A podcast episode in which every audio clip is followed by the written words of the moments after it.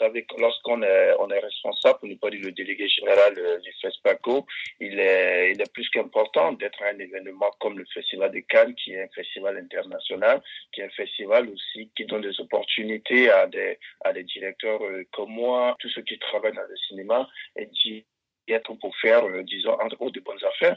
Et nous, on était, j'étais avec euh, quelques collaborateurs au FESPACO. D'abord, nous étions pour organiser euh, une conférence de presse du FESPACO pour pouvoir présenter les acquis de la dernière édition du FESPACO et aussi pour pouvoir rencontrer les partenaires qui soutiennent et qui aimeraient bien soutenir aussi le FESPACO. Et en trois points, c'était pour nous aussi important d'y être parce que pour le prochain FESPACO, nous comptons développer les plateformes numériques et c'est là qu'on rencontre vraiment tous les grands décideurs de cette branche du cinéma.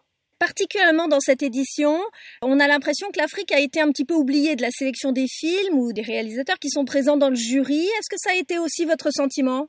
Moi, personnellement, euh, que ce soit la présence ou non la présence, euh, disons, cette année des Africains à, ce, à la compétition, à la compétition officielle, euh, moi, personnellement, je ne trouve pas un problème. D'abord, il faut qu'on reconnaisse que le, le Festival de Cannes, c'est un festival international de cinéma et pas un festival qui est axé sur un continent ou sur, ou sur un pays. Donc, il est important que il n'est pas évident que chaque édition, à chaque édition du Festival de Cannes, que l'Afrique soit totalement présente.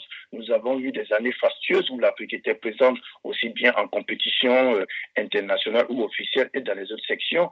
Même si cette année, on n'a pas eu des, films en compétition, euh, disons, officielle, nous avons eu des films africains, africains qui ont passé dans d'autres sections comme euh, la quinzaine ou la semaine de la critique, ce qui n'est pas mal aussi. Et dans le jury aussi, vous savez comment le nombre de jurys est limité aussi. On ne peut pas toujours s'attendre en fait à ce que l'Afrique soit, euh, disons, dans toutes ces sections. Moi, je pense que le fait que l'Afrique n'est pas, l'Afrique n'est pas présente cette année dans les différentes sections dont vous avez évoqué, moi, je pense que ça doit nous amener aussi à réfléchir, à travailler davantage aussi sur aussi bien nos productions cinématographiques, en fait qu'on puisse être compétitif. Rien ne sert d'être présent au Festival de Cannes au niveau de la compétition. Il faut être vraiment compétitif, des films qui arrivent aussi à, à défendre aussi euh, le cinéma africain.